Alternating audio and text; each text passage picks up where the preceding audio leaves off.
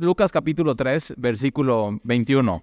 Eh, y, la semana pasada vieron con, con Charlie cómo Juan el Bautista estaba en su ministerio y su ministerio es muy particular eh, porque Juan el Bautista es como, como el tipo el profeta Elías del Antiguo Testamento. Es un profeta que, que Elías regresó ¿no? los corazones del pueblo de Dios hacia Dios. Su llamado era de arrepentimiento. Eh, y, el mensaje de Juan el Bautista era eso, o sea, arrepiéntanse porque el reino de los cielos se ha acercado. Estaba apuntando Juan el Bautista hacia Jesús, Jesús el, Cristo, aquí el Cordero de Dios quita el pecado del mundo. Y muchos se venían a bautizar con Juan el Bautista al río, al río Jordán. Ahora, eh, es bien importante ver como que su ministerio, porque era algo que Dios estaba haciendo, o sea, no que no, no, era un mover del hombre, no era de que, bueno, vamos a ponerle tanto presupuesto y vamos a poner en tal lugar para que la gente venga, porque si te das cuenta, si, si, eh, o sea, si tú lo hubieras planeado, no lo hubieras hecho en el desierto. Tú lo hubieras hecho en Jerusalén, ¿no? En el templo, que es un lugar muy hermoso, en un día particular, ¿no? Eh, donde, donde vamos a poner el mejor coro, eh, vamos a poner el incienso, vamos a poner hielo seco, vamos a poner luces, vamos a iluminar todo muy bonito, vamos a hacerlo atraccional y que la gente venga y vamos a... Y, y Juan el Bautista no es así. Juan es no en Jerusalén, sino fuera en el desierto. O sea, tenía la gente de las aldeas de alrededor tenían que caminar. ¿Y cómo llegaban? Porque alguien les decía, oye, tienes que ir a ver a este profeta. O sea, y, no hay nada que verle, porque Juan el Bautista está vestido de pieles de camello. O sea, cero moda. O sea, el color camello, nunca te viste. Ah, pues me voy a vestir de mi, ropa más de moda. ¿Qué color? Camello.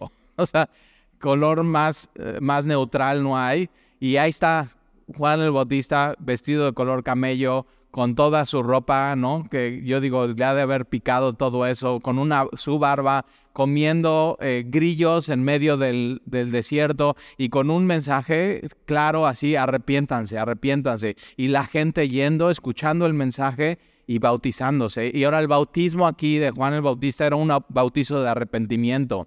Porque si te acuerdas, la gente que iba a ver a Juan el Bautista, escuchaba su mensaje, el reino de los cielos se ha acercado, arrepiéntanse. Y entonces la gente decía, ¿qué tengo que hacer? O sea, realmente era un mover del Espíritu, era un mover de Dios, había una expectativa y había una sed. O sea, la gente salía, entonces quería, tenía esa necesidad de qué? De cambiar su vida. Y si tú tienes esa necesidad hoy de cambiar tu vida, o sea, no puedo seguir igual, necesito cambiar estás en el lugar correcto. Y eso es lo que estaba haciendo en el Espíritu Santo. Y todos tenemos esa necesidad, o sea, necesito cambiar, necesito poner mi vida bien con Dios. Eh, y, y, entonces le preguntan a Juan el Bautista, ¿qué hacemos? ¿Qué hacemos? Y entonces dice, quien tenga dos túnicas, de una. O sea, sé generoso. Entonces no, no pidas, sino, sino tú da. Y de pronto al, al, los, a los publicanos dice, ok, tú que eres publicano, que tienes que cobrar impuestos, no cobres de más. Justicia. Entonces generosidad, justicia. Y se acercan unos soldados con Juan el Bautista que van simplemente a escuchar, ve la necesidad de la gente. Ahora, unos soldados romanos eh, y, les dice, ustedes no extorsionen. ¿Qué le está diciendo con esto? Son unos extorsionadores. O sea, es como aquí la policía y, no nada más la policía, o sea, los de tránsito. Y se ponen en el bulevar, ya sabes. ¿Ya sabes dónde? Ya donde le bajas la velocidad, ahí. Ya te agarraron, ¿verdad? Y la multa cara. Y ahí están y los ves y están con su celular y todos tienen toda una estrategia. Y, pasa la gente de veras y nada más les grita así, perros, y, y están ladrando y así. Y, que, y, imagínate que estos hombres con el mensaje de Juan el Bautista van a donde está Juan el Bautista y le dicen, ¿qué, haremos? ¿Qué hacemos? Y Juan dice, dejen de, extorsionar a la gente. Y ellos así, ok, y se bautizan y quieren cambiar. Y, y, arrepentimiento es eso en la Biblia. Arrepentimiento no es lamentarte de tus consecuencias, de tus malas decisiones, de tu fracaso, de que ya perdiste tu familia. No. Arrepentimiento es Ah, estaba robando y dejo de robar.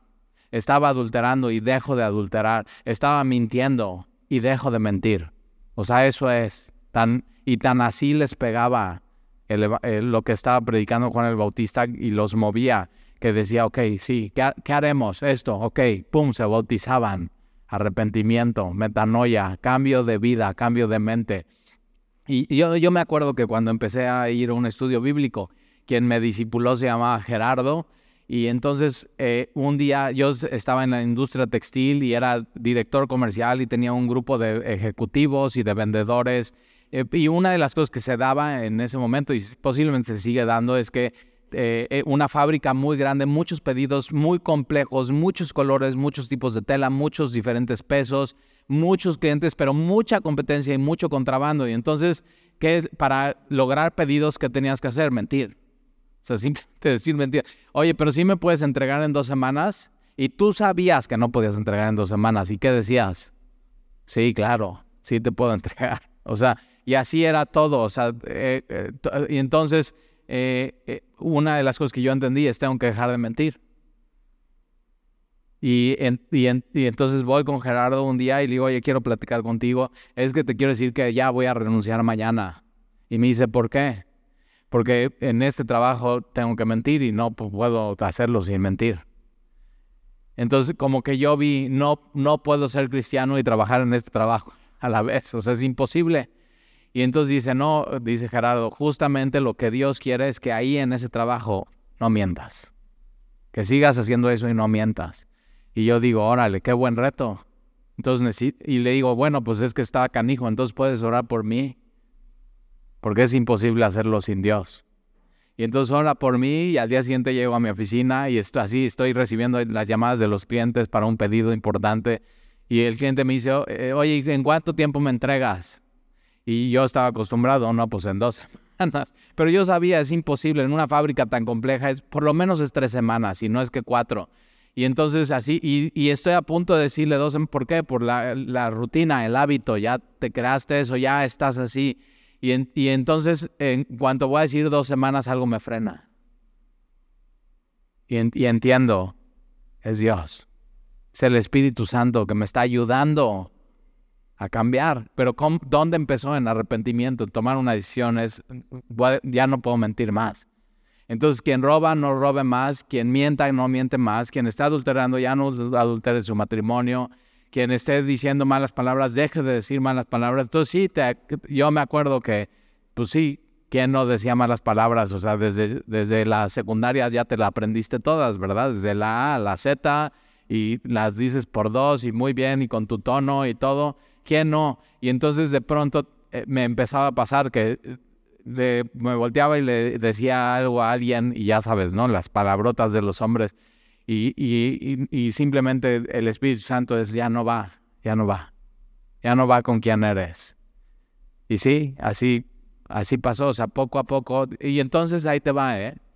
Me empezó a pasar que ya no me tenía que esforzar para no mentir y no decir malas palabras, simplemente ya sucedía por quien era, por tu identidad, y hoy vamos a hablar un poco de eso.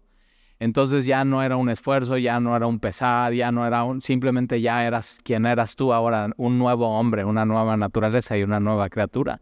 Pero al principio hay esa lucha, hay ese, ese eh, y hoy vamos a hablar un poco de eso, de las tentaciones y de, tu identidad. Pero entonces ahí tienes a todo el pueblo con una expectativa de cambiar sus vidas. Y eso solamente lo puede hacer Dios, eso solamente lo puede hacer el Espíritu Santo. Y, entonces, eh, versículo 21, aconteció que cuando todo el pueblo se bautizaba, aquí la palabra bautizo es bautismo, que es, eh, eh, es sumergir por completo en agua. tiene esta idea de que en tiempos de Jesús, si tú querías teñir una prenda, ¿no? Una túnica, tenías que tomar la túnica y no, para teñir una túnica no nada más le eches un unas pocas de gota de agua de, del teñido, sino tenías que agarrar toda por completo y meterla a la cubeta y sumergirla y dejarla ahí. Y después la sacas y esa prenda cambió. Y tiene esta idea, el, bautismo aquí de, de Juan el Bautista. Y entonces, por eso cuando es, no, pues es que a mí, y, es chistoso porque dice, no, tal, y a mí yo tengo mi foto de que me bautizaron de bebé.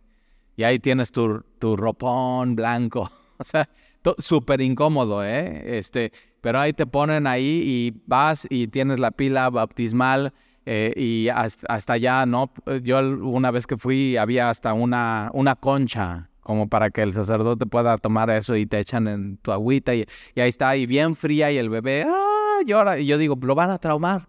O sea, pobrecito, pero ahí está. Ahora, eh, eh, aquí no, en la Biblia no se ve eso, no se ve un, un poco de agua, sino es por completo. Y, lo, el significado es, es arrepentimiento, el significado es un cambio de vida, o sea, entras a una nueva vida y sales y ahora tienes una nueva esencia y eres diferente. De modo que si alguien está en Cristo, nueva criatura es y las cosas viejas pasaron y aquí todas son hechas nuevas. Y no es que pase eh, algo mágico, ¿no? ¿no? Ahora que pongamos la, la alberca, no es que te ponemos ahí, sales y dejes ahí todo tu pasado y tendríamos que cambiar el agua cada vez y no, pobrecito, el que viene, ¿no? Se mancha todo de ti. Eh, pero no es algo así, pero es simbólico. O sea, es algo simbólico. Es algo que ya sucedió en tu vida y simplemente te estás identificando con Jesús. Entonces, eh, y todo eso está pasando. Entonces, el, pueblo se está bautizando, una respuesta increíble y, dice también Jesús. Entonces, si el pueblo se está bautizando y está arrepintiéndose, y también Jesús, ¿por qué tú no?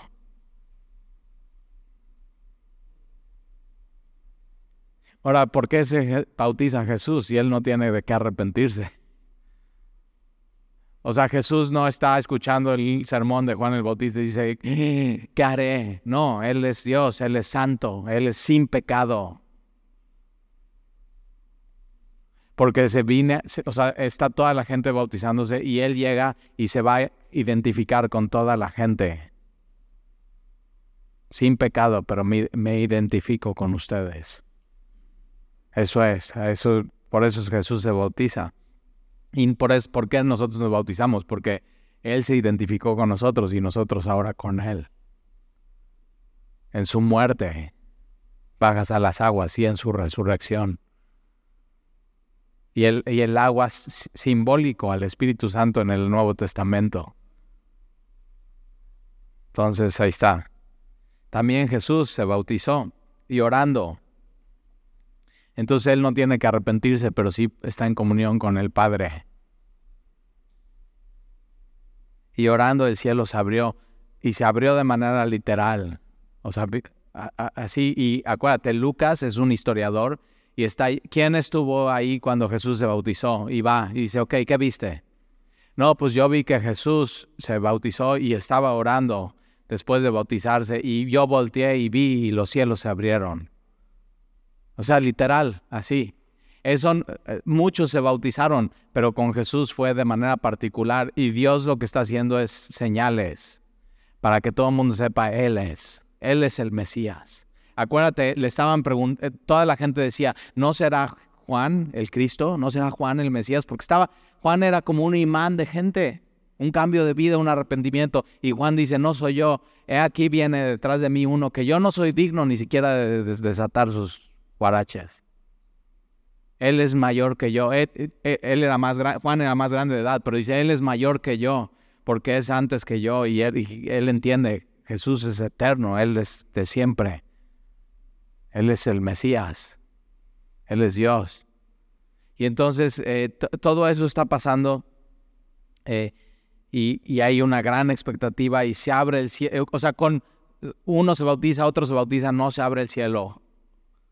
No, no hay una voz del cielo. No hay una paloma o una, un, el Espíritu Santo de forma de paloma que descienda. Entonces Dios lo hace de manera particular con Jesús para que todo el mundo sepa y no haya duda. Él es. Él es. Y para que tú y yo hoy leamos y no nos quepa duda, Jesús es el Mesías. Que no, que no te digan otra cosa. Y entonces se, abren los cielos. Ahora, se abren los cielos de manera literal, pero también se abren los cielos para la humanidad. No teníamos acceso al cielo, no teníamos acceso a Dios. Y Jesús viene a dar ese acceso que tú y yo no teníamos. Vino a justificarnos, vino a unirnos con el Padre el, justo muriendo por los injustos para llevarnos a Dios. Entonces hoy tienes el acceso al cielo por Jesús, porque Él vino a identificarse con nosotros.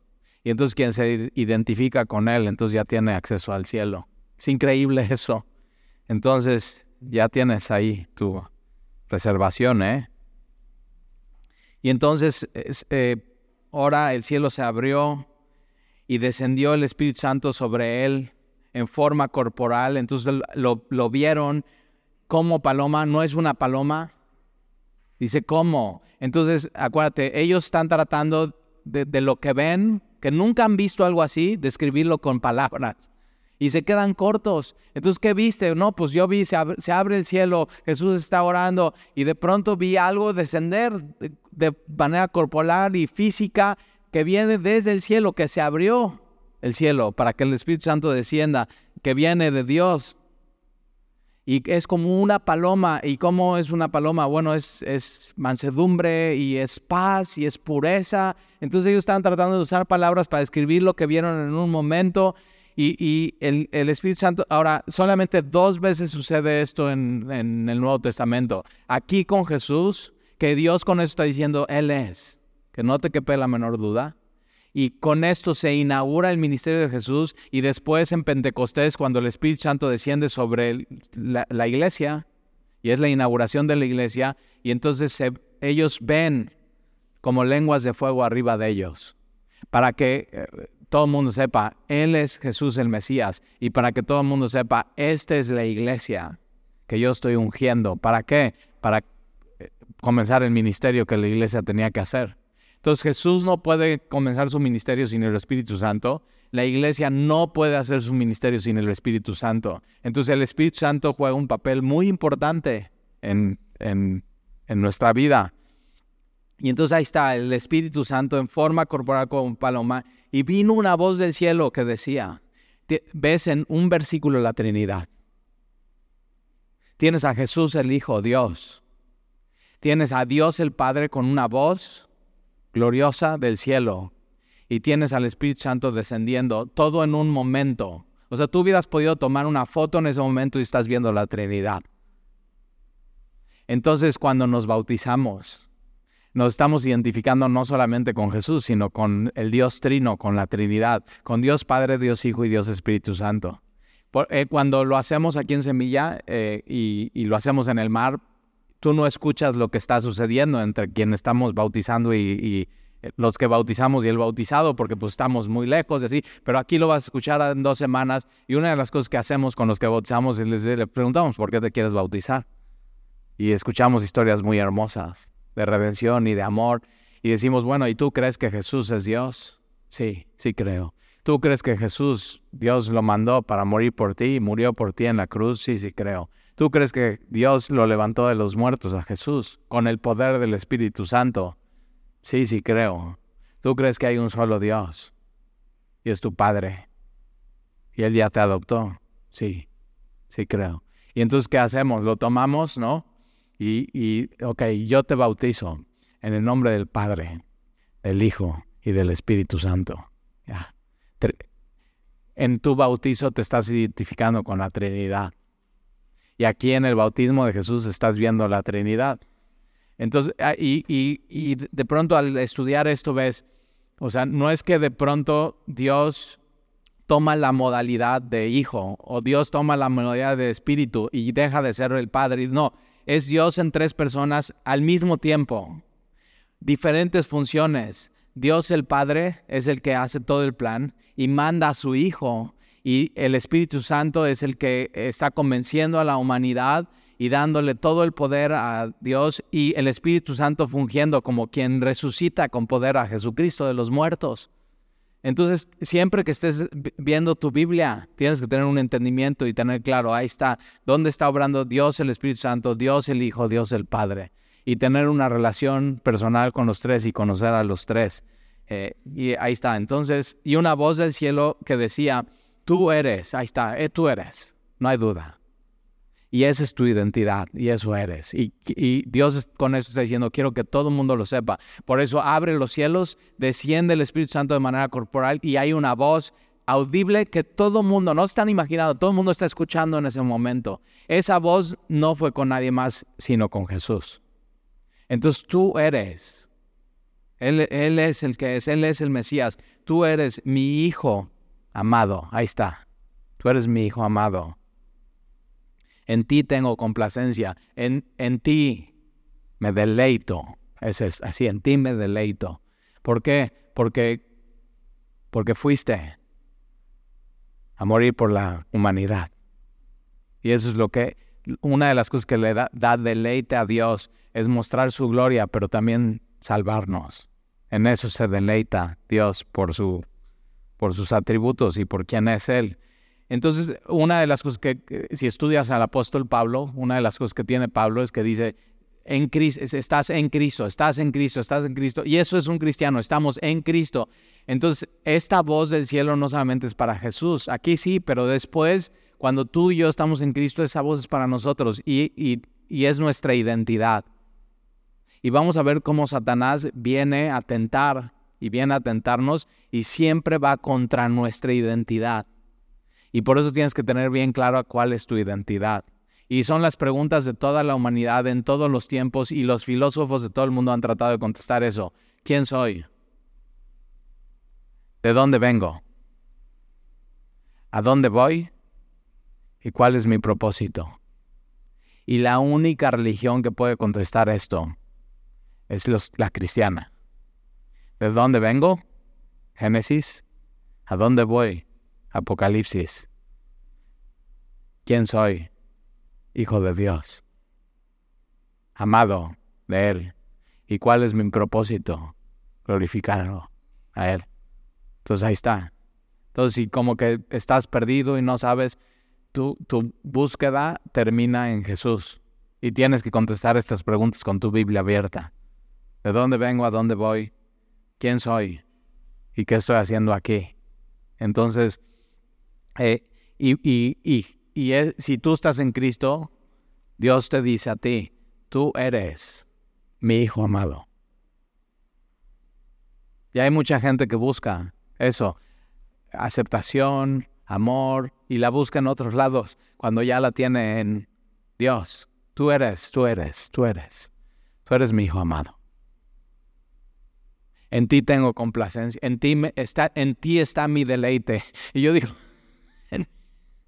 no inventes, ¿en mí?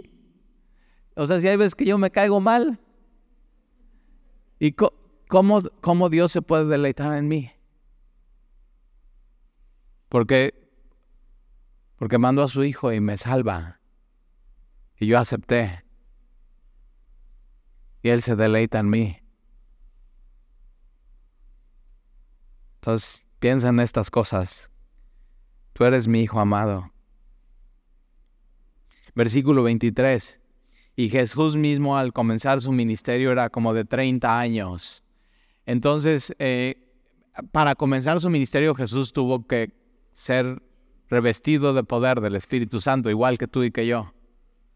O sea, eso venimos a hacer a este mundo, a servir a los demás pero necesitamos el Espíritu Santo igual que Jesús. Y Jesús mismo al comenzar su ministerio era como de 30 años. Y acuérdate, a los 12 Jesús ya estaba listo para, para enseñar. pero que va María y José, que se queda Jesús en Jerusalén, ellos ya van en camino a su casa y se preocupan por él y, Jesús dice, en la, o tengo que estar en los negocios de mi padre. Y María dice, no, regrésate conmigo. Y Jesús se somete a sus papás todavía no es tiempo, aunque ya estaba listo, todavía no era el momento. Y cumple 30 años, a los 30 años el sacerdote ya podía ser sacerdote, antes de eso es un discípulo. A los 30 años el rey ya podía ser rey, a los 30 años el profeta ya podía ser profeta y de pronto cumple 30 años Jesús y, dice, eh, ya, ahora sí, ya es mi hora y empieza su ministerio a los 30 años. Qué buena edad, ¿te acuerdas cuando tenías 30?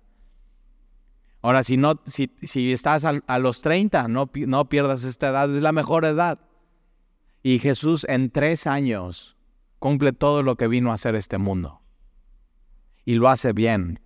Y glorifica a Jesús. Y cumple toda la voluntad del Padre. Solamente en tres años. O sea, ve, ve, esto. Es, es, Jesús. Y entonces, y Jesús es, es los tres. Jesús es rey. Jesús es profeta y Jesús es sacerdote. Es nuestro sumo sacerdote que nos lleva con el Padre. Pero Él es el sacerdote y al mismo tiempo Él es la ofrenda por el pecado. Él fue. Él fue a la cruz por nosotros. Él es el Cordero de Dios. Él fue que fue desangrado. Y entonces, eh, ahora la pregunta es si Jesús es esas tres cosas para ti, rey. O sigue siendo tu propio rey. Dice, sí, y el domingo pasado canté esa la del rey. Es eso, no, no tengo trono ni reina. Y dices, pero sigo siendo el rey. Y yo digo, cuando dejes de ser el rey vas a empezar a disfrutar tu vida plena. Cuando Jesús sea tu rey. Jesús. Jesús es rey. Si sabías, ¿verdad? Contigo sin ti. Él ya lo es. Jesús es el sumo sacerdote. Jesús es profeta. Jesús es profeta en tu vida. O sea, puede venir Jesús con su palabra a hablarte a confrontarte, a llamarte al arrepentimiento. Jesús tiene que ser estas tres cosas para nosotros, rey, profeta y sacerdote. Y entonces eh, Jesús empezó a, los como de 30 años, hijo según se creía de José. Ahora Lucas está, eh, eh, o sea, está suponiendo que ya leíste capítulo 1 y ya vimos capítulo 1, capítulo 2, que Jesús no es papá de, de de Jesús, sino es de Dios, es nacido del Espíritu Santo, de la Virgen María. Entonces se creía que su papá era José y aquí en Lucas viene la genealogía, pero de parte de María. En Mateo viene la genealogía de parte de José y en Mateo es de, de Adán a, a José y de José a Jesús. Y en Lucas vamos a ver es que es de Jesús para atrás hasta Adán y vamos a leer su genealogía. No viene el nombre, aunque es la genealogía de María, no viene el nombre de María porque no viene el nombre de ninguna mujer, pero así se escribían las genealogías en esta época. Y entonces eh, dice José, hijo de Eli. José no era hijo de Eli, quien era hijo de Eli era María. Eh, o sea, eso lo puedes ver en Mateo. José era hijo de Jacobo, pero es otra vez es la genealogía de María y hay que entender cómo se escribían las genealogías en esa época y cómo eran los árboles genealógicos. Y entonces, si hoy en día tú, no sé, mi familia trataba de hacer el árbol genealógico y tienen los abuelos y los primos y se equivocan en las fotos.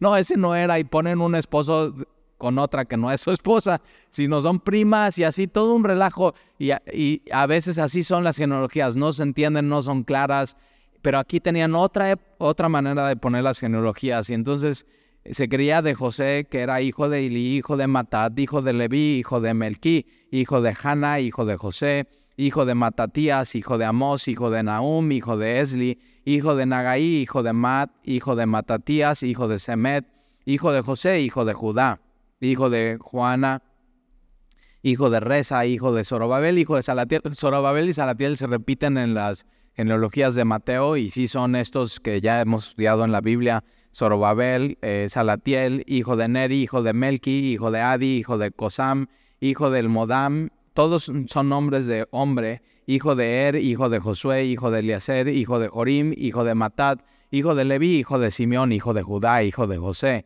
Y ahí está, ¿eh? José, Judá, Simeón, Leví, hijo de Jonán, hijo de Eliakim, hijo de Mela, hijo de Mainán, hijo de Matat, hijo de, de Natán, hijo de David. Es el rey. Entonces el Mesías tenía que venir del linaje de David y aquí se está cumpliendo. Y David es hijo de Isaí, que la profecía de Isaías dice que del tronco saldrá una raíz de Isaí.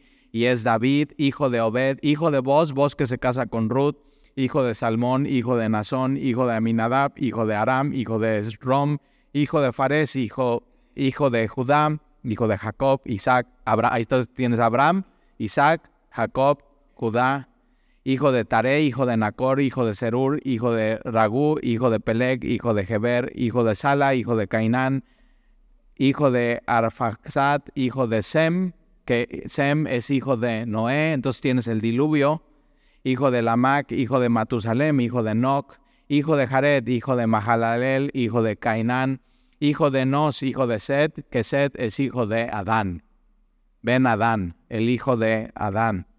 Entonces, hijo de Adán, hijo de Dios. Entonces, si te das cuenta, la genealogía termina con Dios y comienza en el versículo 23 con Jesús.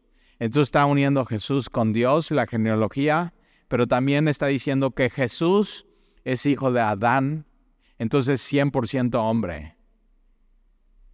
Pero es hijo de Dios, 100% Dios. Eso es lo que está diciendo Lucas aquí. Entonces, ahora, para tener una genealogía, primero tiene que haber Dios. ¿Y cómo empieza eh, de, atrás para adelante? La genealogía, como cualquier... Si no hubiera Dios, no hubiera genealogías, no estarías aquí. Y es la de dónde venimos. Si tú empiezas a jalar para atrás, para atrás, para atrás, para atrás, para atrás, para atrás, para atrás, llegas a Dios. Y antes y después de Dios, ¿qué tienes? Adán. Y entonces viene toda la descendencia. Entonces, Jesús no vino solamente a salvar a Abraham, Isaac, Jacob y su descendencia, sino a todos los hijos de Adán, a la humanidad. Y aquí estamos, ¿verdad? Hijos de Adán. Y, por un hombre entró el pecado y la muerte, pero por un hombre, Jesús, la redención. Entonces vale mucho la pena eso. Eh, versículo 1 del capítulo 4. Y vamos a ver las, las tentaciones los evangelios hablan de tres tentaciones y es lo que el apóstol Juan dice, los deseos de los ojos, los deseos de la carne y la vanagloria de este mundo, que no proceden del Padre, sino del mundo. Entonces son tres tentaciones y en esas tentaciones vienen, ahí puedes poner todas las tentaciones que existen en la humanidad y en todos los tiempos, ¿ok? Y ahorita vamos a ver que Jesús fue tentado en, en absolutamente todo. Entonces, cuando tú dices, no, es que yo he tenido esta tentación.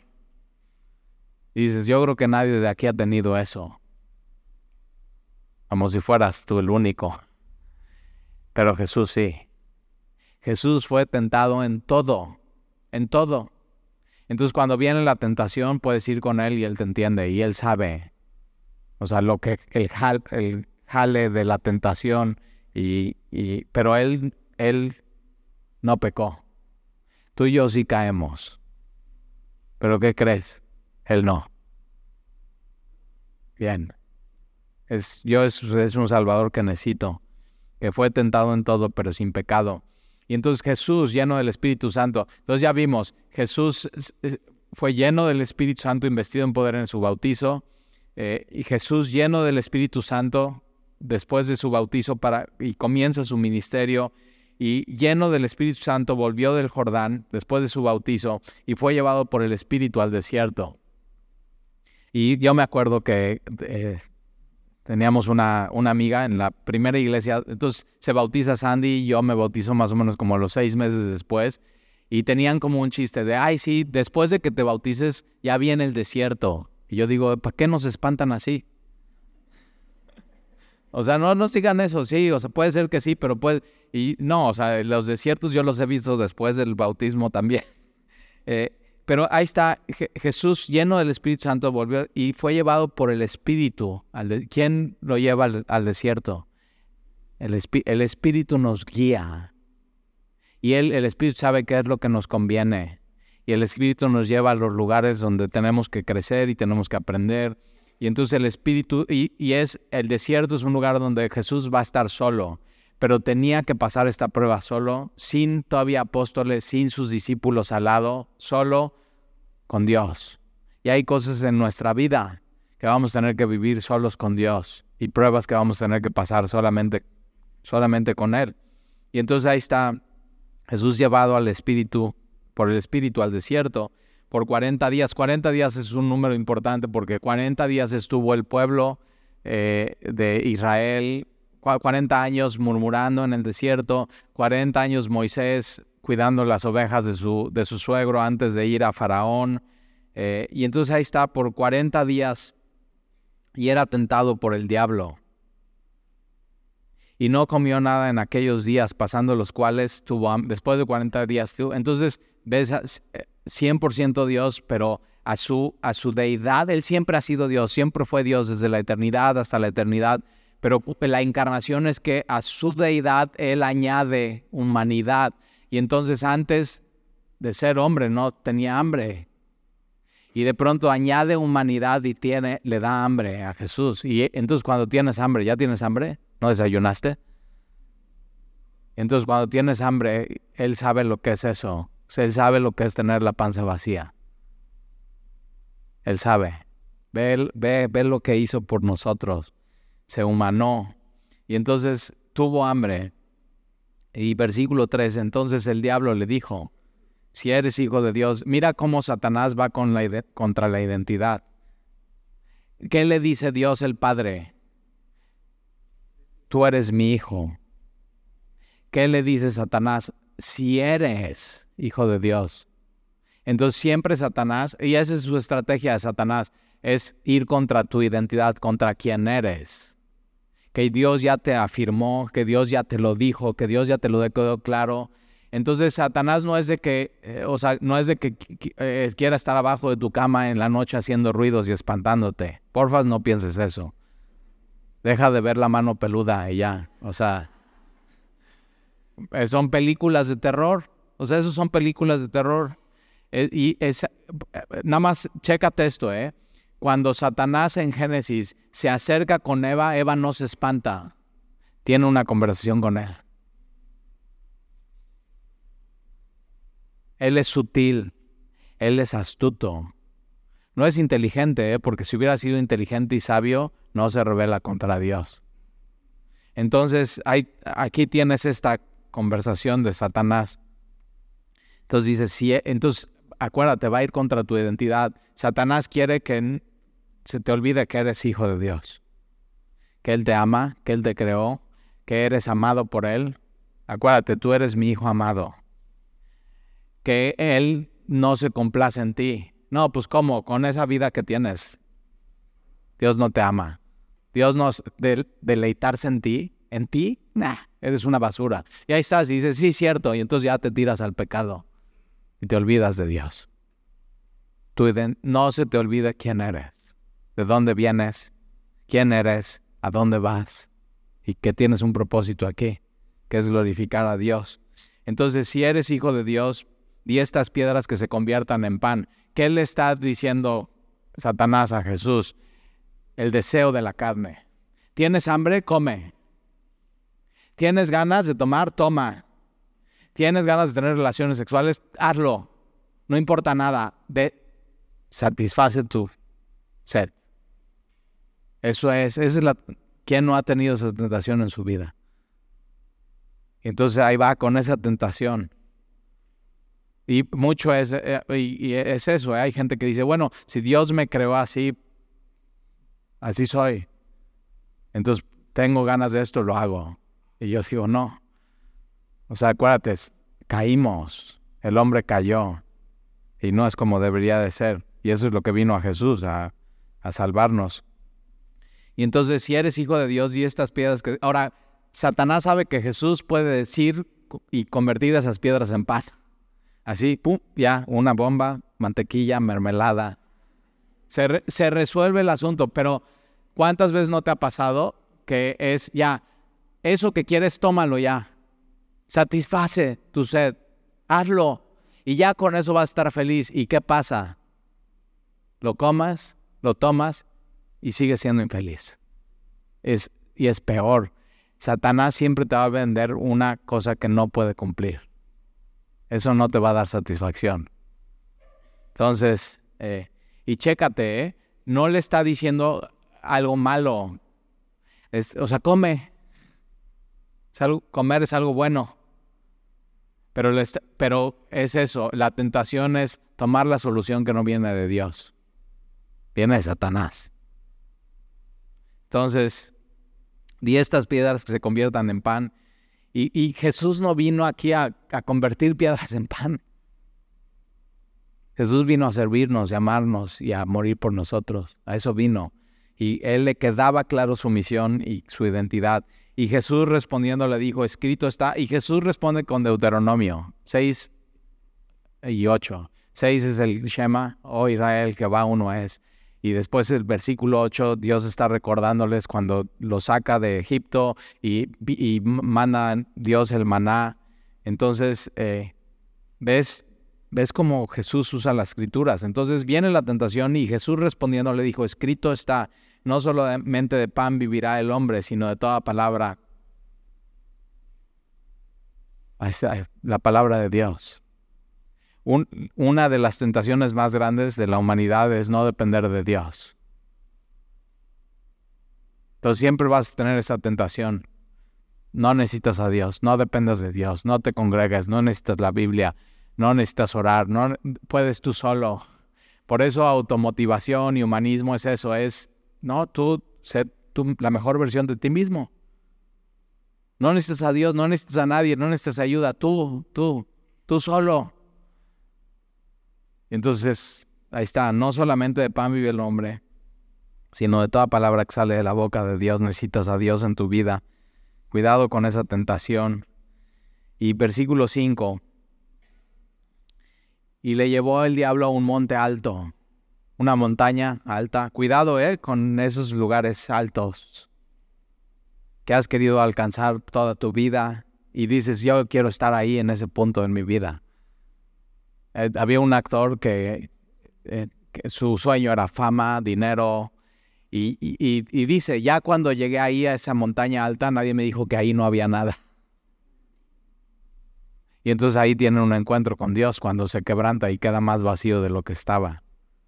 Y entonces Satanás lo lleva a este monte alto eh, y le mostró, ahí está, le mostró los deseos de los ojos. Mira todo, ve, ve esto, ve esto.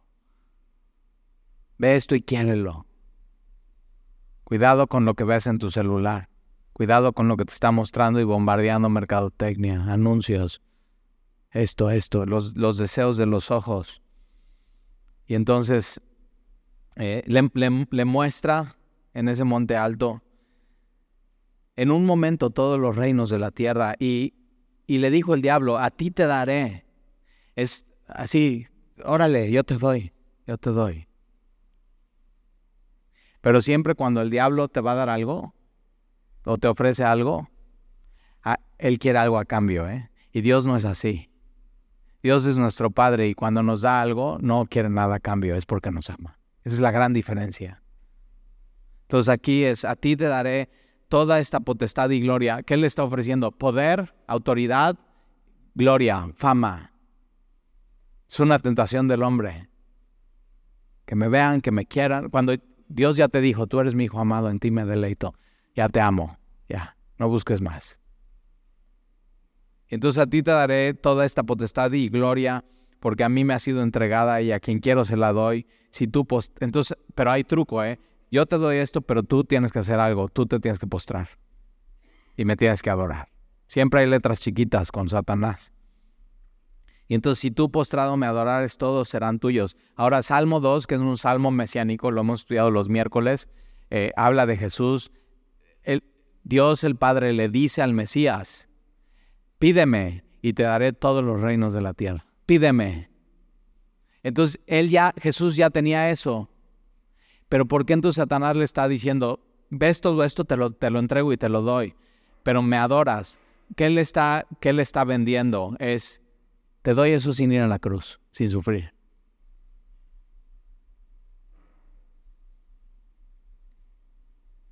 Y entonces, mira lo que le dice Jesús, versículo 8.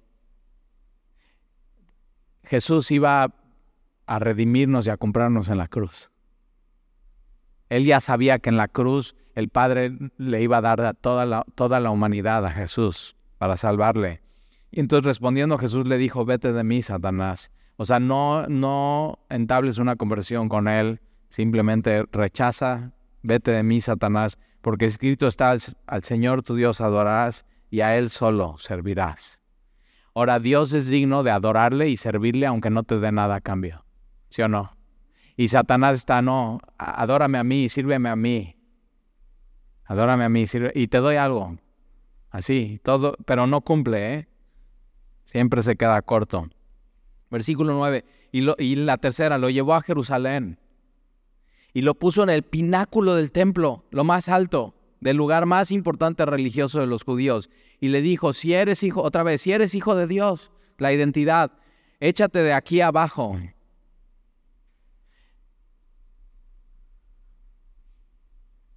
Y Satanás sabía. O sea, si, si, eso sucede, Dios no lo va a dejar morir aquí. Entonces va a flotar, ¿vale? Y entonces, ¿qué es lo que está diciendo Satanás? échate, porque Dios no te va a dejar. Y ahorita vamos a leer el Salmo 91. Y entonces todos te van a ver y por ese milagro te vas a volver popular. Y Jesús no buscaba eso. Jesús no buscaba eso. Entonces, eh, si eres hijo de Dios, échate aquí abajo porque escrito, versículo 10, Jesús primero, escrito está, escrito está, y la tercera vez Satanás cambia la estrategia y él usa la Biblia y dice, escrito está. Entonces Satanás sabe la Biblia. Por eso que tú llegues, no, yo me sé todos los versículos. Llevo muchos años en una iglesia, no dicen nada, no, ¿qué? ¿Eso qué? Satanás sabe la Biblia, pero la saca de contexto, la usa mal y no la aplica en su propia vida. Esa es la diferencia. Entonces, saber la Biblia no, no dice nada de alguien, sino es cómo la estás viviendo. Entonces, Satanás dice, escrito está, a sus ángeles mandará cerca de ti que te guarden. Ahora omite algo porque Salmo 91 dice que te guarden en todos tus caminos y Satanás es eso. Usa la Biblia y la, la saca de contexto y omite cosas. Entonces, a sus ángeles mandará cerca de ti que te guarden. En las manos te sostendrá para que no tropieces con tu pie en piedra. Y respondiendo Jesús le dijo, dicho esto, no tentarás al Señor tu Dios. Salmo 91 no quiere, no es, no es como Dios te va a cuidar y a guardar y proteger, entonces haz lo que quieras con tu vida y sé imprudente. Si no es un salmo de confianza en Dios, de poner toda tu fe y tu esperanza en Él, el Dios de la Biblia. Versículo 13, y cuando el diablo hubo acabado todo, entonces ahí, está, ¿eh? el diablo tiene un límite. Entonces hasta ahí llega y acaba. Toda, toda tentación, ¿eh? Se apartó de él por un tiempo. Entonces Satanás no es omnipresente. Está en un lugar o está en otro. Dios sí es omnipresente. Dios puede estar en todos lados, en todo tiempo, en todo lugar. Por eso yo puedo decir, Dios está conmigo y está aquí, y tú puedes irte hoy a comer a la parroquia después de aquí y decir, Dios está conmigo, y sí, es cierto, pero Satanás no. Entonces, Satanás no es omnipresente, Satanás no es todopoderoso y Satanás no es omnisciente. Dios sí es omnipresente, Dios sí es omnisciente, Dios sí es todopoderoso. Es, o sea, Dios es completamente diferente a Satanás porque Dios es el creador y Satanás es creado y su poder es, es, limitado. Entonces no temas. Y ten la palabra de Dios en tu mano. Y entonces se apartó de él por un momento. Y Jesús volvió en el poder del... Otra vez, fíjate, el poder del Espíritu, el Espíritu, el Espíritu, el Espíritu. ¿Qué nos quiere decir Dios hoy? Necesitas el poder. De, ¿Para qué necesitas el Espíritu Santo? Necesitas el Espíritu Santo para ministrar y servir a los demás. Necesitas el Espíritu Santo para, para, para vencer la tentación. Y necesitas el Espíritu Santo para enseñar a los demás de Jesús. Ahí está, el Espíritu Santo. Y entonces Jesús volvió en el poder del Espíritu Santo a Galilea y se difundió su fama por toda la tierra de alrededor y enseñaba didáctico, didácticos. Esto, esto hacía Jesús, enseñaba en las sinagogas de ellos. Mucho de lo que hacemos como iglesia viene, es un eco de las sinagogas. ¿Qué hacían en las sinagogas? Estudiaban la palabra de Dios, cantaban salmos y cánticos espirituales, eh, comunión unos con otros. Y es Hechos 2.42 ahora para nosotros. Y perseveramos en la doctrina de los apóstoles, en la comunión unos con otros, en la partición del pan y en las oraciones. Y eso es, es la sinagoga. Y entonces enseñaba en la sinagoga de ellos y era glorificado por todos. Todavía no se levantaban los enemigos, todavía no había persecución, pero ya viene, ¿eh? Y él necesitaba el poder del Espíritu Santo para eso también. Entonces, qué necesidad del Espíritu Santo tan fuerte en nuestras vidas, ¿verdad?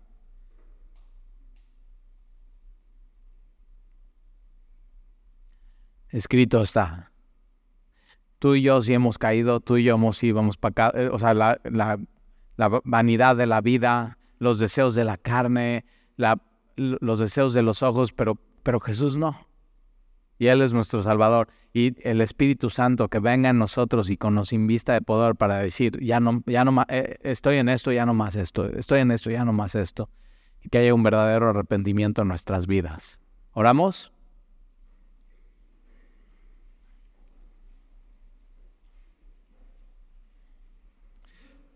Y Padre, gracias porque hoy nos recuerdas nuestra identidad. ¿Quiénes somos? ¿De dónde venimos? De Adán, pero Adán de dónde viene? De Dios. Entonces tú nos creaste. Y tú nos recuerdas a dónde vamos. Eternidad. Pero nos recuerdas también, Señor, cómo debemos de vivir glorificándote. Y necesitamos tu espíritu para eso, para no pecar, para no ceder a la tentación. Y tenemos de ejemplo a Jesús, tu Hijo. Y gracias, Señor, por tu amor, gracias por tu bendición. Y hoy derrama tu espíritu en nosotros. Señor, te pedimos que abras hoy las ventanas de los cielos y que caiga tu presencia en nuestros corazones y en nuestra mente. Y que hoy nos recuerdes que somos tus hijos, que tú nos amas y que te deleitas en nosotros. Es increíble eso, pero así es, esa es la verdad, no hay más. Tú te deleitas en nosotros. Entonces aquí estamos, Señor. Y te damos gracias por tanta gracia. Y te lo pedimos en el nombre de Jesús. Amén. Amén.